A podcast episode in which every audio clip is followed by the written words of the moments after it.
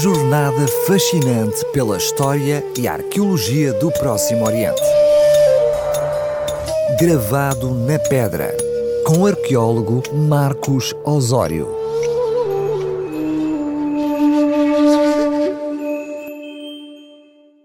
Estou de volta a esta crónica que aborda a arqueologia que se produz em terras longínquas do Mediterrâneo Oriental, aqui na RCS.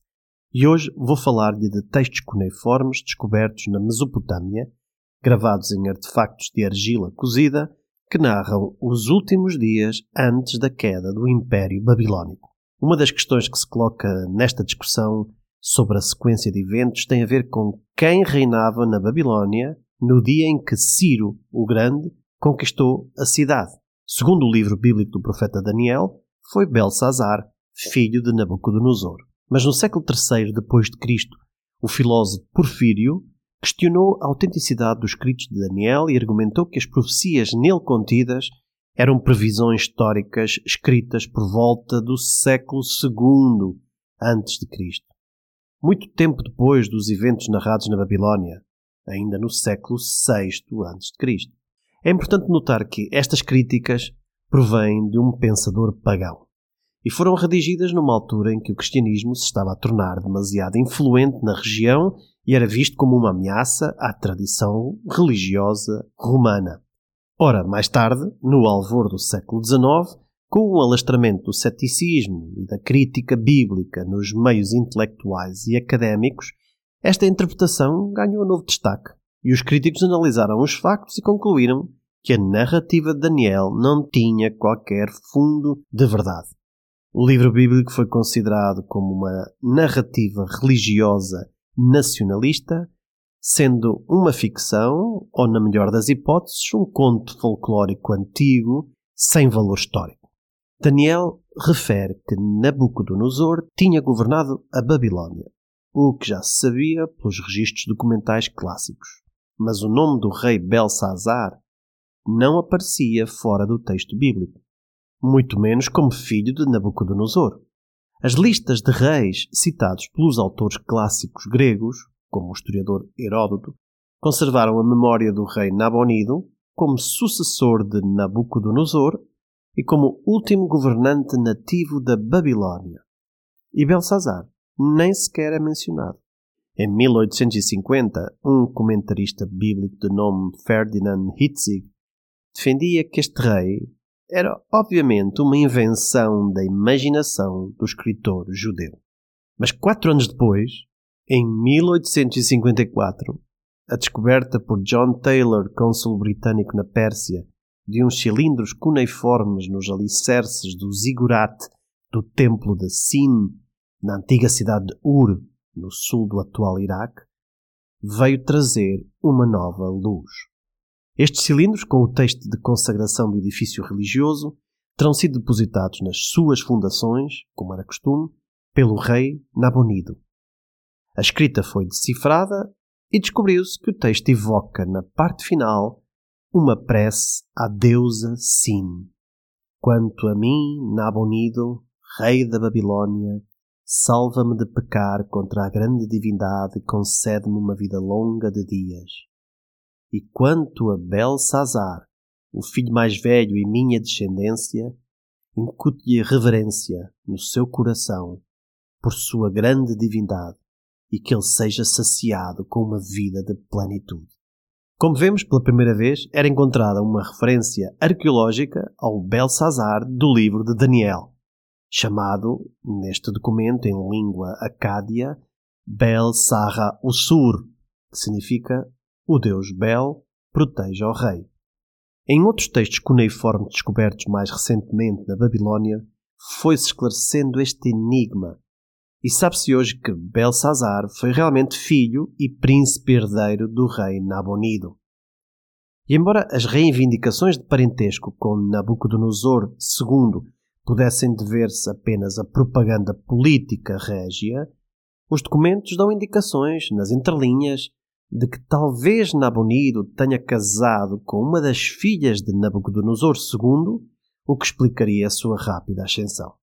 A referência bíblica Belsazar, como filho de Nabucodonosor, explica-se facilmente, por ser usual denominar os descendentes de alguma personalidade famosa como filho de. Tal como Jesus era chamado, por exemplo, filho de David. O antigo historiador grego Heródoto indica que a última grande rainha do Império Babilónico terá sido Nitocris. Embora a sua menção não esclareça se ela era esposa ou mãe de Nabonido, pois o nome nunca foi encontrado em outras fontes babilónicas contemporâneas.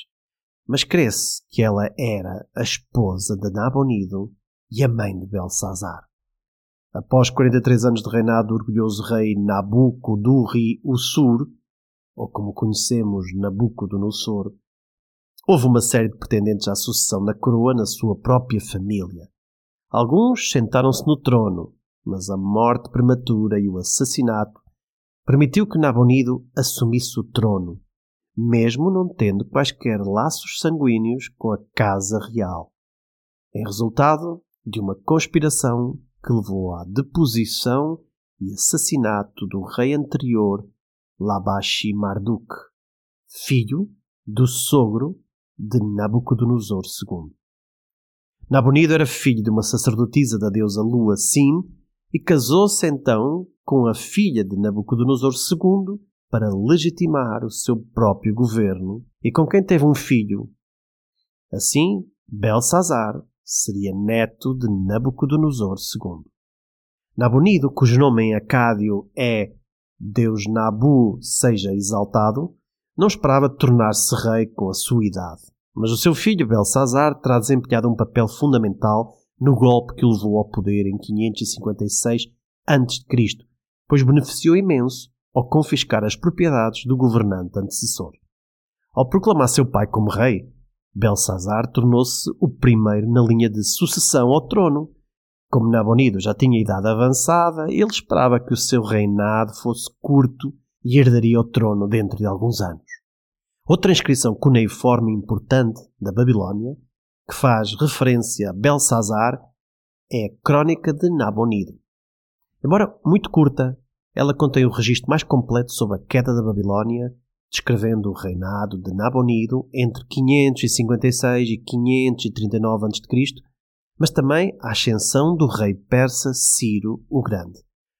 Alguns defendem que foi composta pelos sacerdotes de Marduk, a principal divindade babilónica, para vilipendiar Nabonido como propaganda ao serviço do rei persa Ciro por questões de devoções e privilégios religiosos. O texto está muito danificado, no entanto, deixa claro que Nabonido não estava na Babilónia quando os persas atacaram a cidade.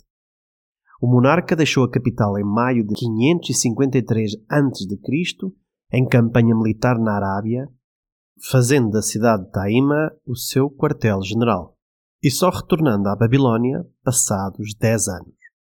Há quem defenda que esta permanência prolongada em Taíma foi um exílio imposto a si próprio.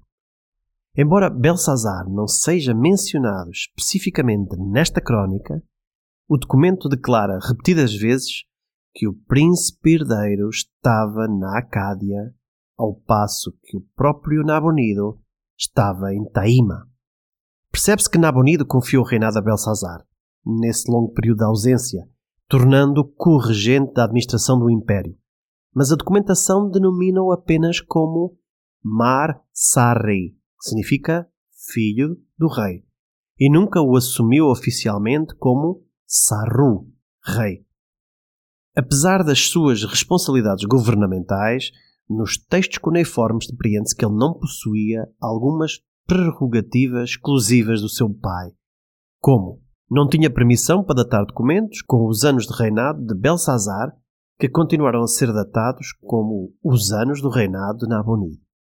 Daniel é o único que descreve a última noite de Belsazar na corte, na madrugada em que a cidade da Babilónia foi sitiada por Ciro, como tendo ocorrido no terceiro ano de reinado de Belsazar. Belsazar também não tinha permissão para oficiar e presidir o festival de Ano Novo da Babilónia, que era dever do seu pai. Por isso, o cilindro de Sipar refere que o festival não foi celebrado durante anos na ausência de Nabonido. Por fim, Belsazar não é mencionado nunca nas inscrições cuneiformes dos cilindros fundacionais dos edifícios como responsável pela sua construção, mas apenas nomeiam Nabonido. Noutros documentos babilónicos contemporâneos, Belsazar até é tratado como meu senhor, uma designação geralmente reservada apenas aos reis. E assim, embora ele não fosse legalmente rei, ele agiu como rei, amando o seu pai, e foi reverenciado como rei.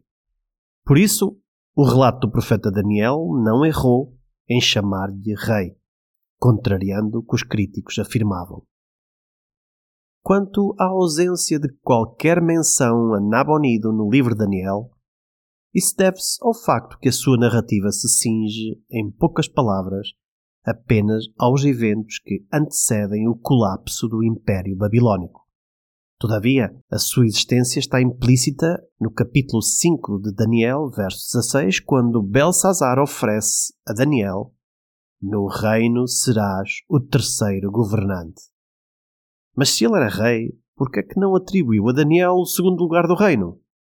A resposta deve-se a que ele próprio era o segundo na hierarquia e apenas poderia oferecer-lhe o terceiro lugar, pois Nabonido era efetivamente o governante máximo que a história da Antiguidade Clássica perpetuou.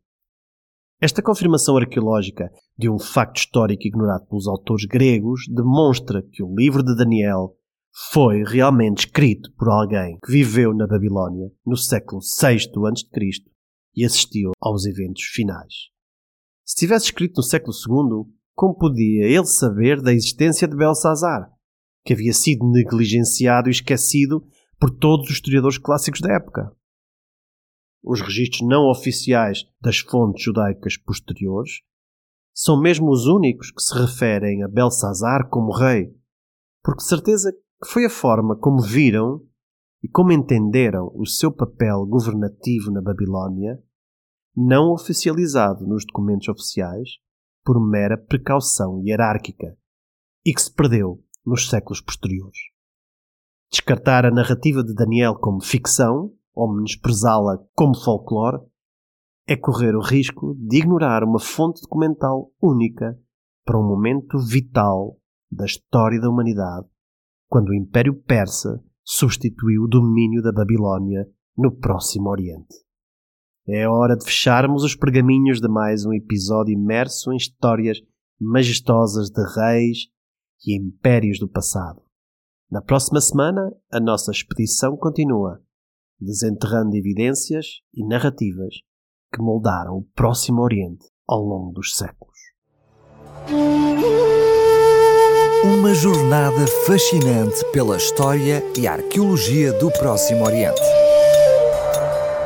gravado na pedra, com o arqueólogo Marcos Osório.